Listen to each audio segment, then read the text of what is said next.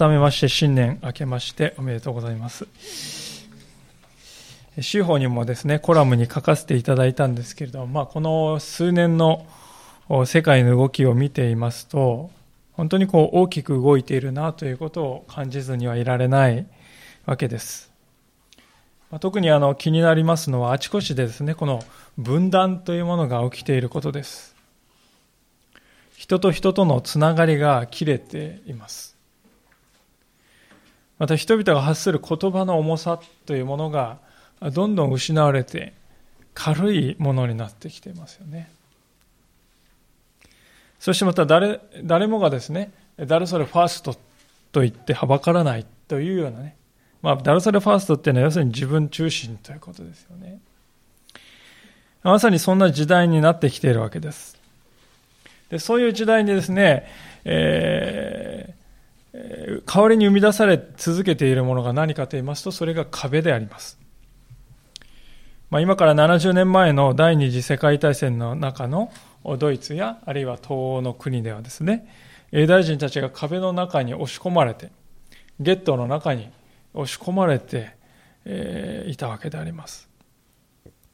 現代でもイスラエルはパレスチナとの間に壁を築いていますし、またアメリカの大統領はメキシコとの間に壁を作るんだと言ってはばからないわけであります。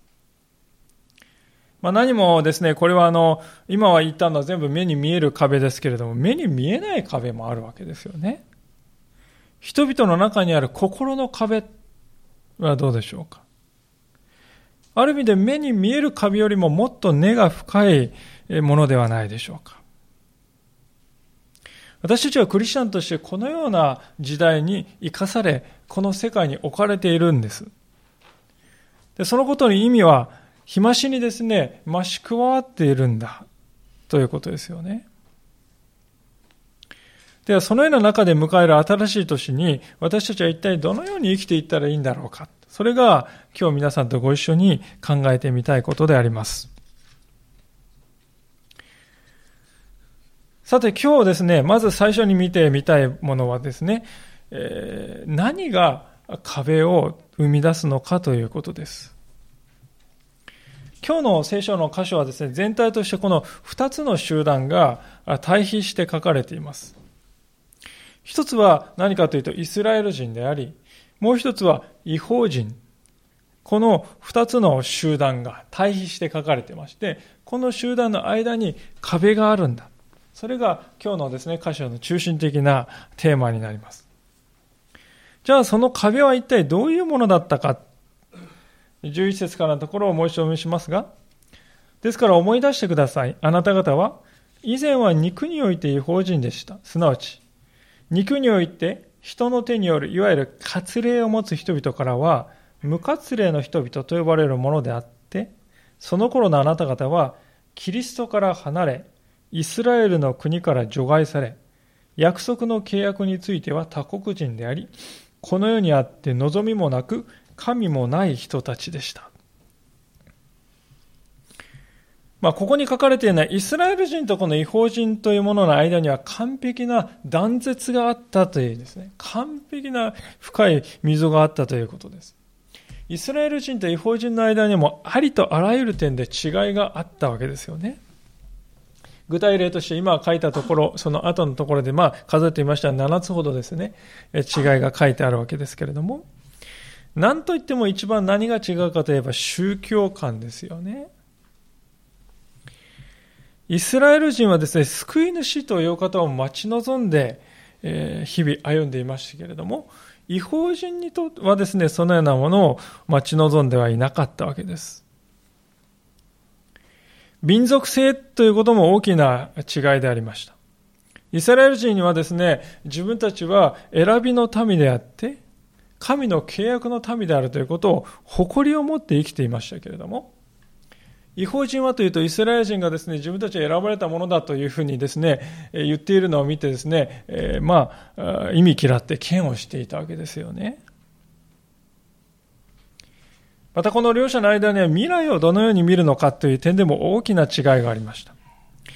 イスラエル人にとって未来というのは神の国が来るとこう思って生きているわけですけれども、違法人にとってですね、神の国、それはもうおとぎ話であります。重要なのは今この世だ。現世だ。現世中心主義に生きていたわけですね。さらに倫理的な面についてはもう言うに及ばずでしょう。違法人たちが神何をするものぞとですね、思って生きてきたのに、イスラエル人はいつも神を心に思って生きてきたわけです。まあ、今申し上げたのはですね、主にこの生き方の分ですけ分野ですけれども、肉体的な分野でも違いがあった。それは割礼ということですね。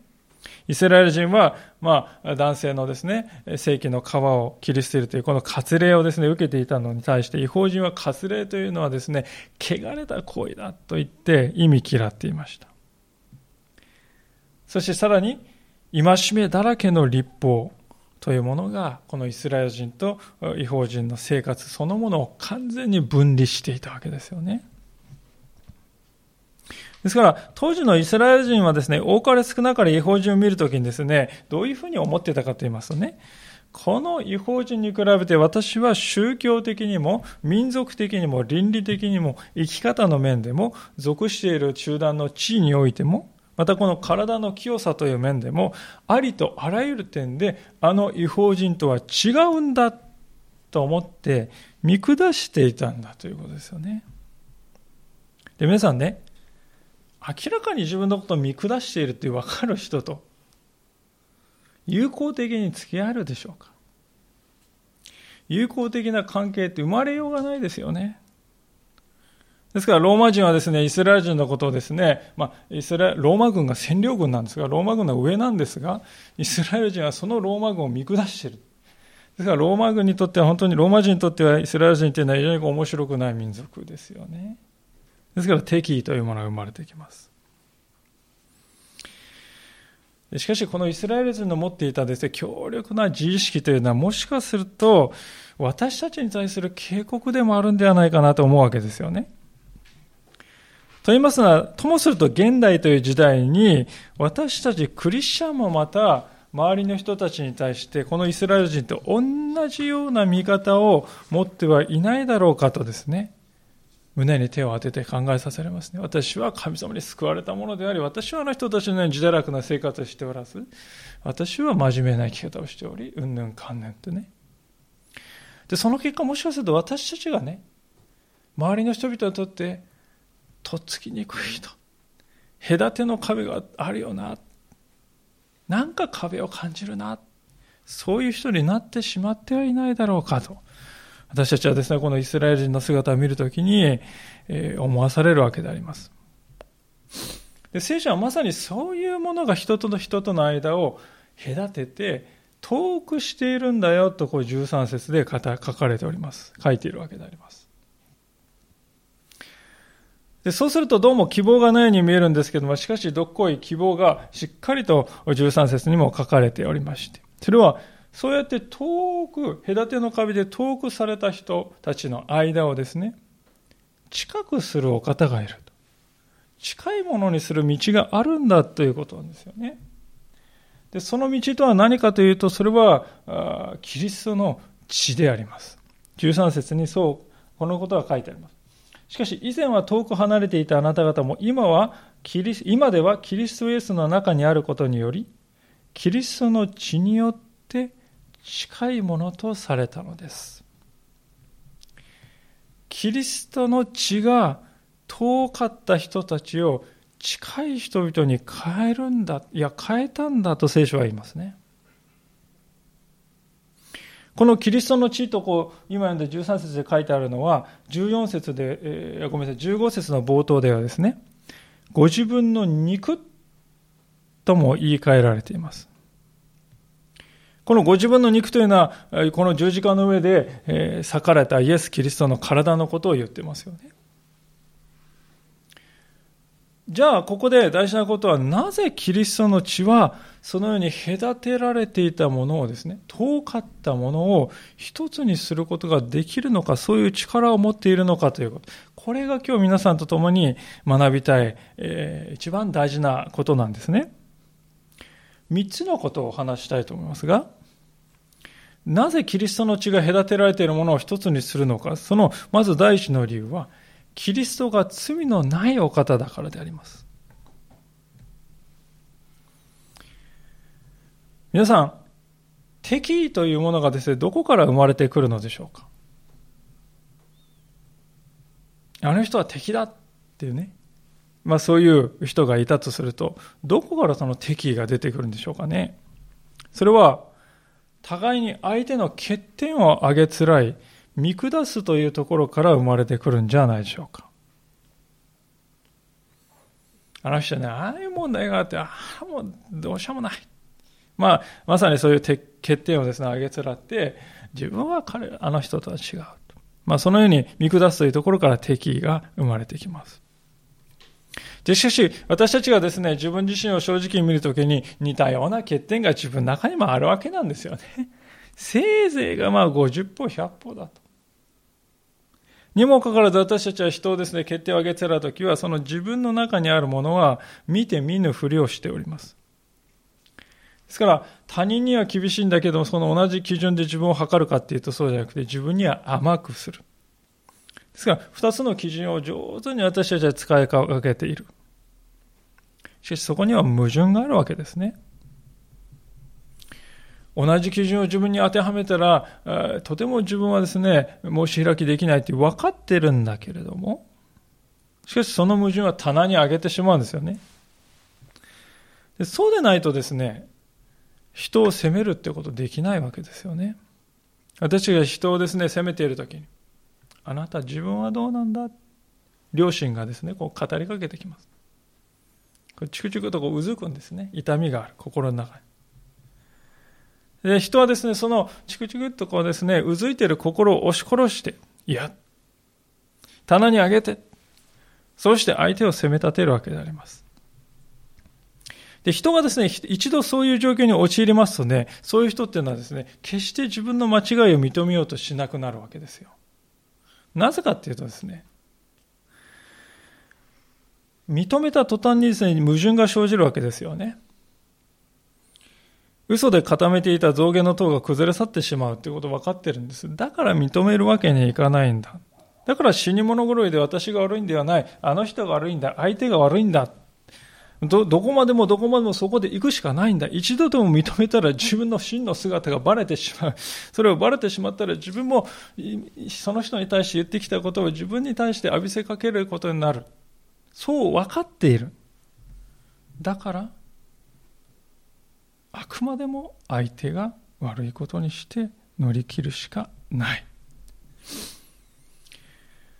いつまでもいつまでも自分の本当の姿を見つめて向き合うということを避けようとするわけであります。では、すべての人はですね、大なり小なり一人の例外もなくそういう部分を抱えて生きてるんではないかと思うわけですよね。で、そういう私たちの前にイエス様が来られるんですよ。イエス様が立つんですよ。皆さん、イエス様は私たちの、ここにいる私たち全員とですね、根本的に異なっていて、何一つ罪を犯されなかったお方ですよ。何一つ罪を犯されなかったそのお方が、矛盾だらけの私のために、自分から十字架に進み出て、命を捧げる。その姿を私たちは見るわけであります。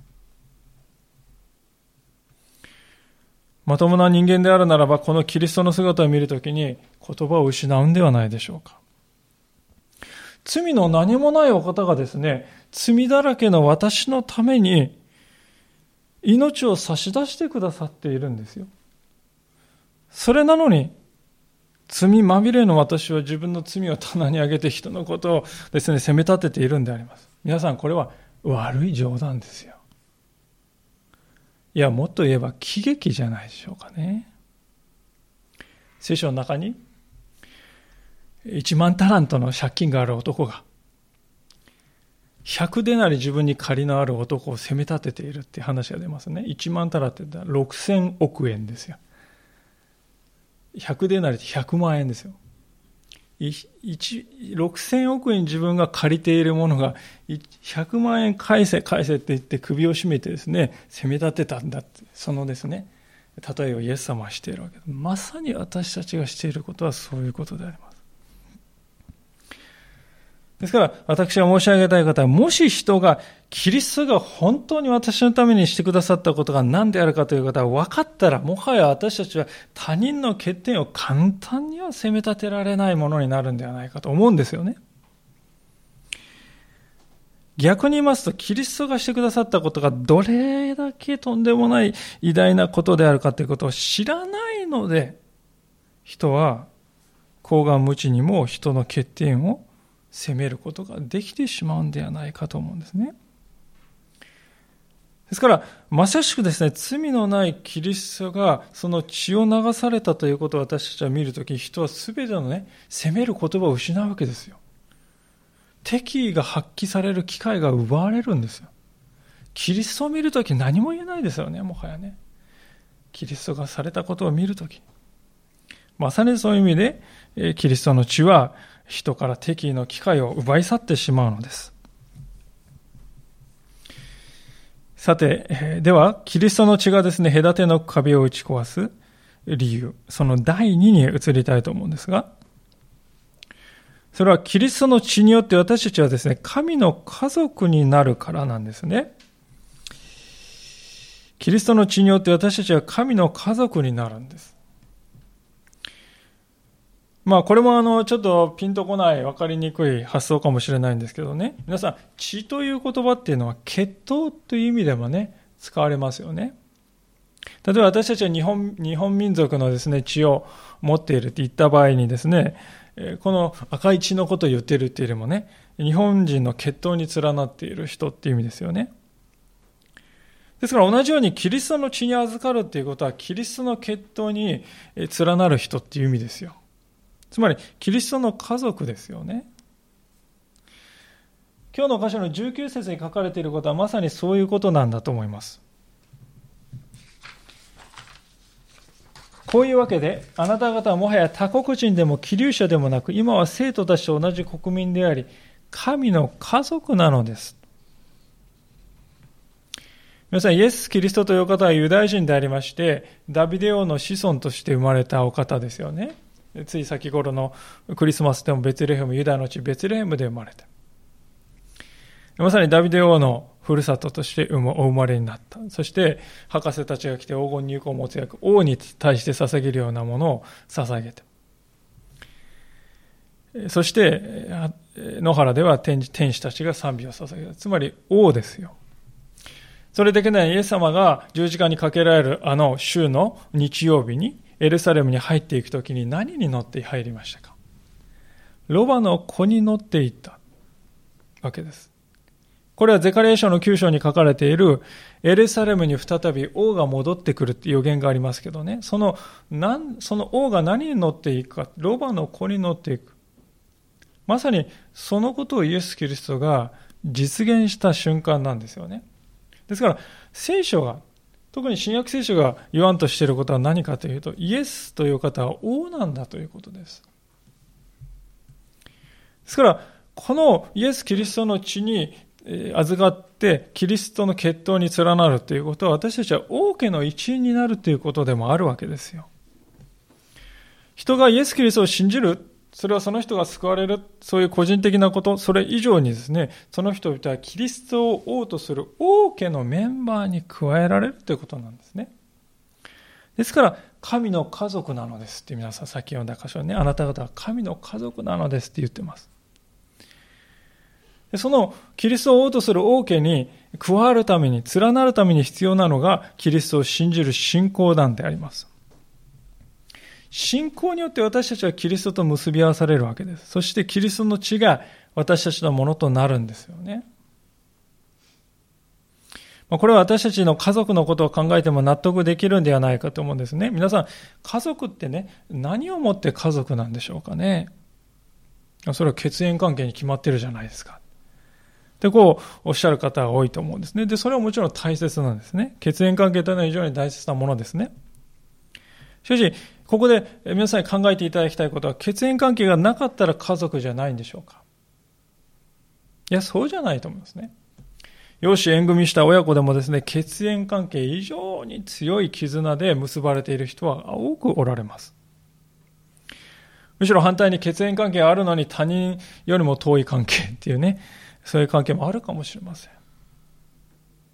そもそも皆さん結婚っていうことを考えるときに血縁がない者同士が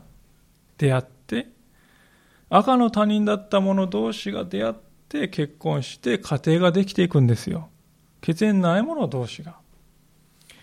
で、その時に何が一番大事かというと信頼関係ですよね。信頼し合っているということ。それが夫婦を一つにして家庭を一つにしていくんです。ですから結局のところ本当の意味で家族が家族であるのは信頼関係によるわけですよ。でね、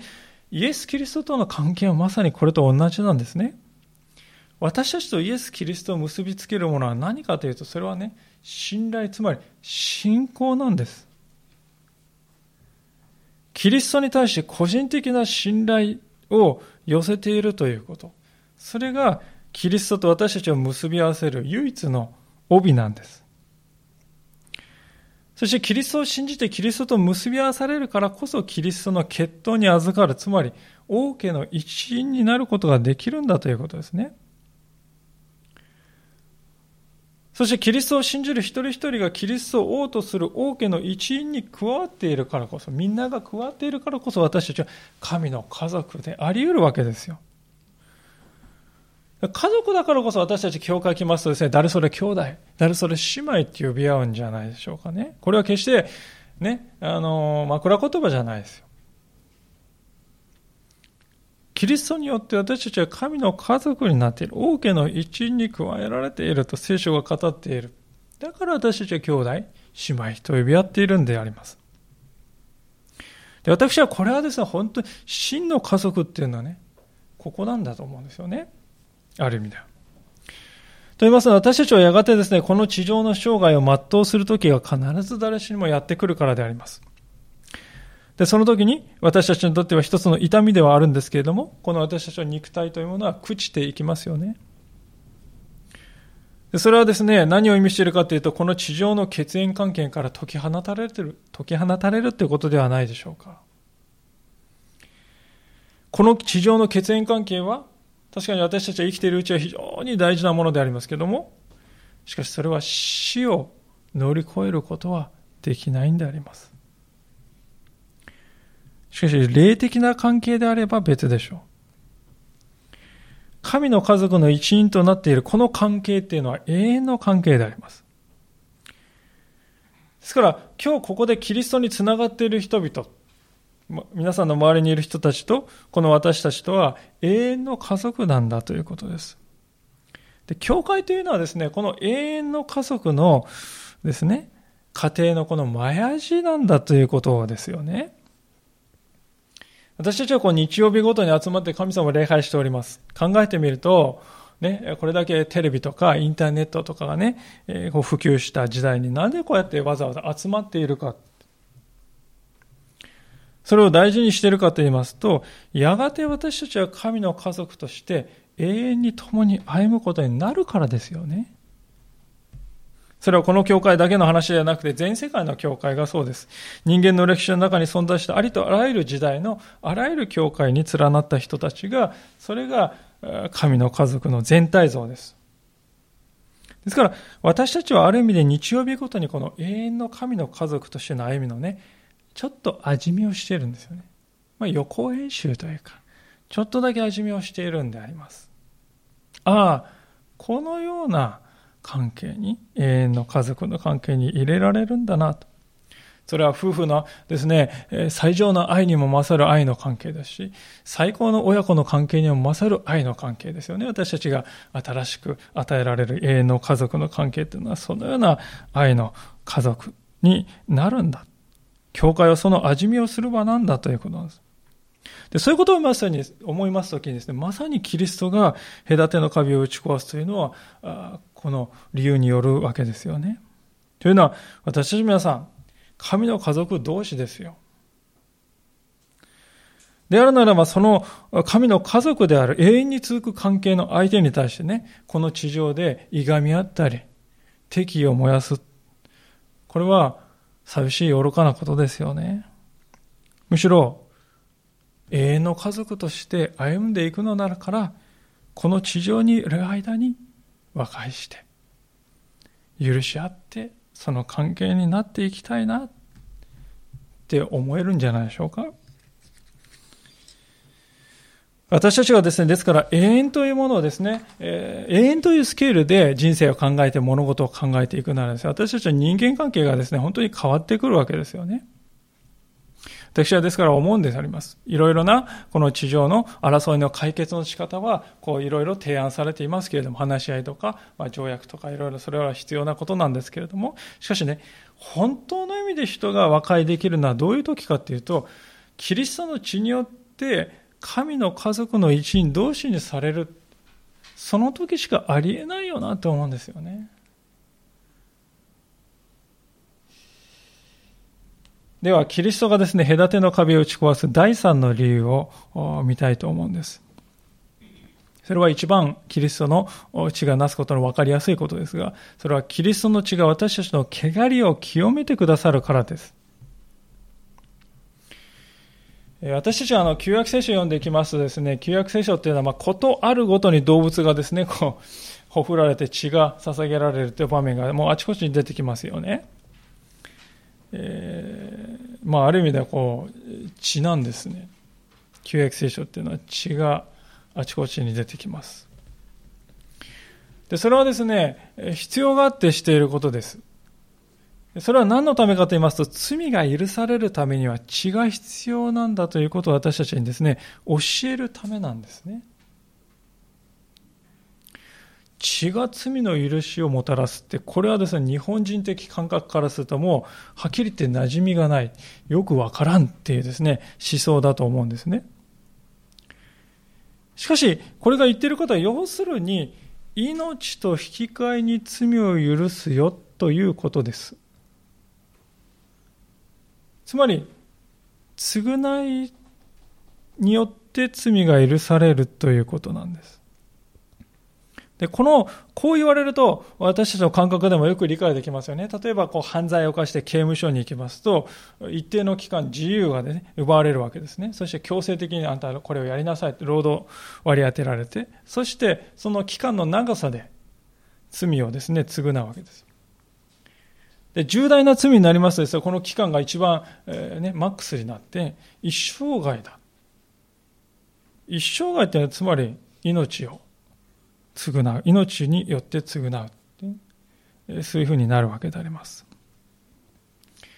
で、今の基準からしますとですね、聖書が全ての罪の償いに血を要求しているという事実は何を表しているかというとね、つまり罪というものはそれだけ重いものなんだということですよね。で、これがですね、私たちの日常的な感覚とまた大いに食い違っているところですね、えー、私たち多くの人々にとって理解しにくいポイントであります。なぜ命が必要なほど私の罪は深いんかって、ここがですね、わからないわけですよ。じゃあ、ここが大事なんですけれども、じゃあなぜ、えー、罪は血、つまりね、命によって償う必要があると聖書が言っているかと言いますと、それは、聖書において罪っていうのはですね、犯罪っていう意味以上に、聖書における罪とは神から離れるということだからですね。まあ、これまであの幾度もこの講談から語らせてください、語らせていただきましたけれども、人類最初の人、アダムとエヴァが犯した最初の罪って皆さんね、よくご存知だと思うんです。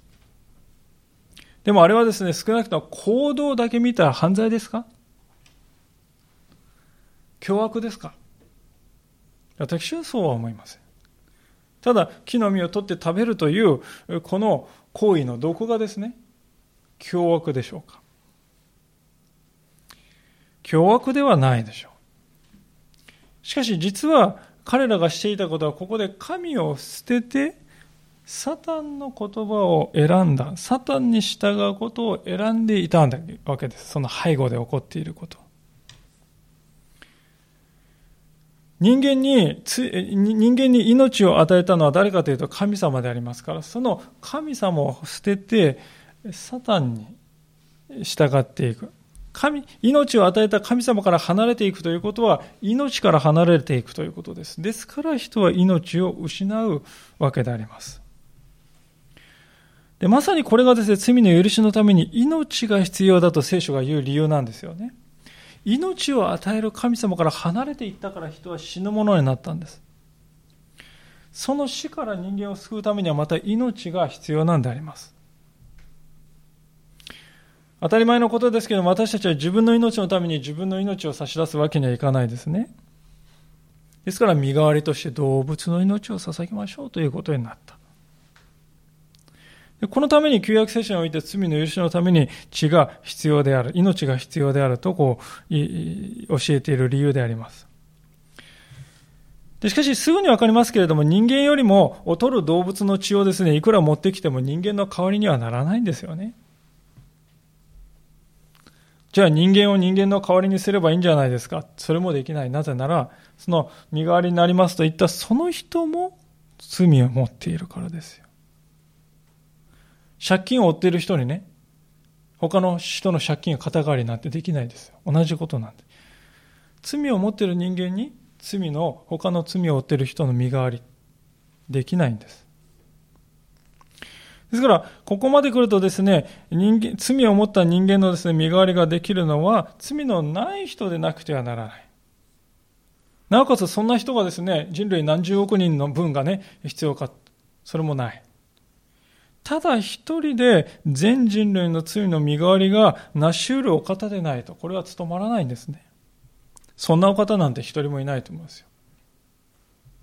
もし一人いるとすれば、それは神だけですよね。神の命ならば、人間のすべての人間のですね、命を、の償いとしてふさわしいものですよね。皆さん、イエス・キリストが成し遂げられたことはまさにこのことであります。キリストがこの十字架の上で罪を、血を流し、命を投げ出してくださった時に何が起こったか、それは歴史上初めて罪のない人であり、また神であるお方の血が流れたんです。神であり罪のないお方の血が流れた。途方もない犠牲が捧げられた。だからキリストを信じる者の罪は一切償われたんです一切合切償われたんです神が命を捨てたんですどんな動物の血どんないかなる人間の血それとも比較にならない完全な血をイエス・キリストは流してくださった完全な命を捧げてくださっただから私たちはキリストの血によって完全に罪を清めていただけるんです。だから神様はもはや私たちを見て、私たちの中に罪を見ないんですよ。いや、どうも私はですね、自分の中に罪があないなんていうふうには感じないんですけれどもね。私たちは自分でどう感じるか、それは関係がないんですよね。私たちはキリストを信じてこの方に連なっているならば、キリストの血は、私たちのすべての罪をすでに2000年前に清めてくださっているのです。で、これはですね、ね、そう信じ込んで、え、頑張れば自分のものになるそうじゃないですよ。もう起こってる事実なんですから。努力してなんとかならそういうもんでもないです。もうなってるんですから。私たちに必要なことは、ただ聖書が語っているこの素晴らしい救いの約束をですね、心を受けて受け取る、受け取り続けるということだけなんですよね、信仰っていうのは。一切合切はイエス・キリストが十字架の上ですでに成し遂げてくださったことです。で、何度も言っていますように、キリストの血以外のどんなものにもですね、このような形で人の罪を清めることは不可能でしょう。それが聖書が全体として語っていることであります。で、まさにこのようにしてイエス様が罪の完全な許しを成し遂げてくださるから、このキリストの血というものは隔ての壁を打ち壊すんですよ。なぜかって言いますと皆さんですね、人、人間関係で壁を作るってどういう時ですか？あるいは神様との間に壁があるなって感じる時どういう時ですか？汚れと恥がある時じゃないですか。皆さん考えてみていただきたいんですね。どんな時に人との間にですね、区別を引きたくなりますか？線を引きたくなりますか？それは相手が汚れているって思う時ですよね。汚らわしいなんて言葉がありますけどね。相手が邪悪であるってそういうふうに思ってるってことですよ。罪深いやつだってそういうふうに思う時ですよね。まあこれと反対の場合もありましてね。つまり自分が汚れてるって思う感覚も皆さん持つ時ありますよね。つまり恥ですよ。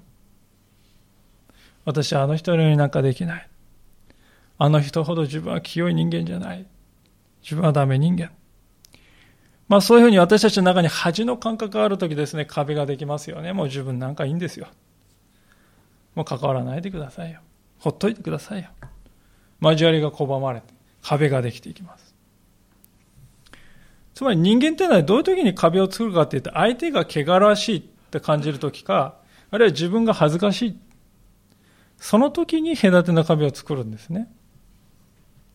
皆さんでもそこにイエス・キリストが来られるんです。そこで何が起こるでしょうか？先ほど申しましたようにイエス・キリストの十字が完全な償い、完全な贖いを成してくださったんです。キリストの命がもう私たちのうちに預かっているんです。キリストにつながっている人のうちにはもはや汚れは一つもない。神が言っているんです。たとえ私たちの中にはまだ肉体のから来るところの弱さというものは残っていてもですね、でも、キリストの清めはもうすでにその人のものになっているんです。神様は汚れを見ないんです。ですから、聖書がそのように相手を見ているって言ってるのに私たちはですね、相手を汚れているって見ちゃいかんですよね。同様にですね、もし私がキリストに連なっていたら、キリストは私の全てを受け入れてくださってるんですよ。あの部分はね、神様受け入れてないんじゃないか。この部分だけは認めてくれるけど、この部分はね、ダメなんです。そんなこと言ってない。どんなに自分で自分がね、嫌いな部分がある。どんなに醜い部分がある。どんなに自分で見たくもない蓋をしていきたい部分がある。それも関係ない。キリストはその一切合切を知った上で、すでに私たちを許してくださっております。もはや私たちのうちには何の罪もなく何の恥もないんです。もうお分かりだと思いますけれども、キリストの血というものはこのような力を持っております。だからキリストの血は一切の隔ての壁を打ち壊すんであります。人間というものはですね、しかし理屈を作ってはね、いろいろと理屈を作っては人との間に壁を作りますよね。神に対しても壁を作るかもしれません。しかし、キリストが十字架で成してくださった完全な許しと清めを受け取った時にそのような理屈は一切根拠を失いますね。隔ての壁は打ち壊されるんであります。キリストの血がまさにこのようなものだからこそですよ。このようなものだからこそ聖書は次のように語っているのであります。14節をどうぞご覧ください。キリストこそ私たちの平和であり、二つのものを一つにし、隔ての壁を打ち壊し、ご自分の肉において敵意を廃棄された方です。敵意とは様々な規定から成り立っている戒めの立法なのです。キリストこそ私たちの平和であるとこう言いますけど、皆さん平和っていうのは何でしょうか？平和というのはどういう状態のことを言うんでしょう？いや、それは戦争戦争のない状態ですよ。それが平和に決まっているじゃないですか。そうでしょうか。私たちの家庭や、私たちの社会や、私たちの職場を見るときに、戦争がなくても、平和であろうか。冷戦状態ということがあるのではないか。むしろ目に見える平和のに見える中に目に見えない争いが満ち満ちているのではないだろうか。一体何が平和なのかってことなんですよね。聖書が言う平和って何なのか。私はその答えがここにあると思うんですね。聖書ははっきりと言っております。キリストこそ私たちの平和であると言っております。皆さん、ね、よく読んでください。聖書はですね、キリストを信じたらその結果平和になりますよって言ってますか？言ってないです。そうではなくて、キリストが平和そのものなんだって言ってます。キリストは平和の原因でも結果でもないんです。キリストというお方ご自身が平和なんです。そう聖書は言っております。私たちクリスチャンはですから平和の理解というものを変えないといけないんではないか。そう思うわけですね。それはこの平和というものは何をもたらすかということを見るときにも明らかになると思うんですね。それは、ここに、え書いてあるように、二つのものを一つとする。まあ、これはあの表面的な位置とか意見が合うとか納得したとか合意に達したとか妥協したとかそういうですね、意味じゃないんですよね。そういう意味で二つのものを一つになるって言ってんじゃない。もっとはるかに超えた世界であります。それは新しい一人の人となるということですよね。15節は後半のところでありますが、このことは二つのものをご自身において新しい一人の人に作り上げて平和を実現するためであり、また両者を一つの体として十字架によって神と和解させるためなのです。敵意は十字架によって葬り去られました。皆さん、なんと素晴らしいことか言葉かと思うんです。聖書はここで敵対し合っていた両者が一つの体になるって言ってますよ。一人の新しい人になるって言ってますよ。神が再び新しい創造をするって言ってくださってますよ。教会というのはまさにこの一人の新しい人だと言っていいと思うんですね。私たちは先ほど神の家族であると聖書が言ってますと言いましたけれども、それと同時にキリストにあって私たちは一人の新しい人なんです。私たち皆が一人の新しい人として神に近づいていくようになったんですね。まあ、これはですね、夫婦関係を例に挙げると分かりやすいと思うんですね。えー、最初ので申し上げましたが、夫婦っていうのはですね、もともとは全くの他人ですよ。ね。家族じゃない人です。その家族じゃなかった人たち、全くの他人だった人人が、一人の人として歩んでいくと、これが夫婦ですよと聖書は言いますね。じゃあ何のために夫婦なんですか？それは神に近づいていくためです。三角形というのはですね、えどうでしょうか、このですね、え底辺からですね、上に行けば行くほどですね、このこことこことここのですね底辺の長さっていうのは上に行けば行くほど短くなってきますよね。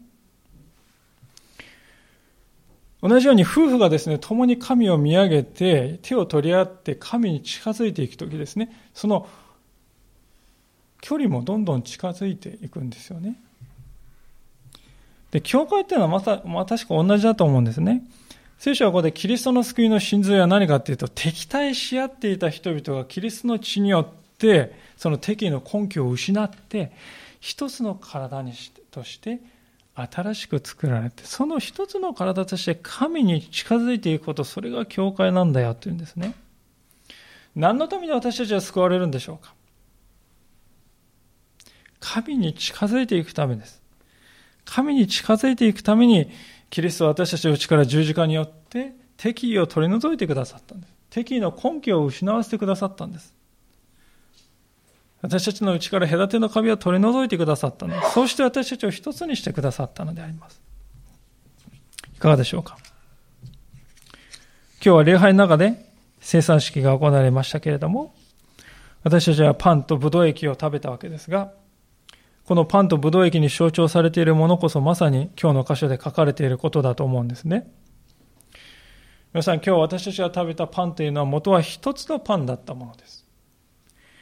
一つのパンを分けて食べたんです。それは私たちが一人の体であるということを象徴的に示しているんですよ。また私たちは一つのですね、器に入っていたブドウ液を分けて飲みましたね。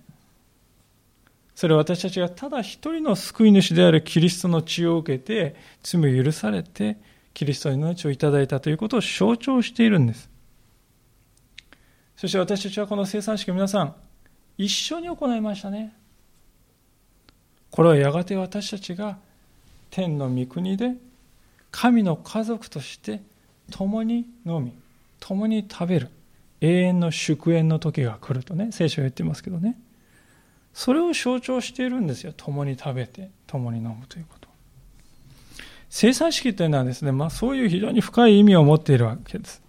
ですから初代教会はこの儀式を非常に大切にして、これが礼拝の中心であると。集まる旅ごとに生産の時を持っておりました。私たちもですね、心においてそういうものでありたいと思うんですね。パウロは今日の箇所で、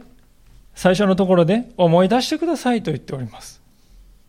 何を思い出すんだろうか。それは、かつてのあなたです。キリストを知る前のあなたです。もしイエス・キリストがあなたのところに来られなかったら、あなたはどうだったでしょうか？もしキリストが私たちのために十字架についてくださらなかったら私たちの未来はどうなったんでしょうか？もしキリストが隔ての壁を打ち壊す敵意の根拠を全て失わせてくださらなかったら人類に平和はあったでしょうか？この問いをですね、今日私たちは自分自身のものとして問われたい、問いかけたいんです。でそういう中から私は救われたんだということの恵みを心から覚えたいと思います。キリストこそ私たちの平和である。そして二つのものを一つにし、隔ての壁を打ち壊すお方である。この言葉を私たちはしっかりと握ってですね、この一年、主にあって私たちの中にある壁を壊してください。そう祈りながら歩んでいくものでありたいと思います。お祈りいたします。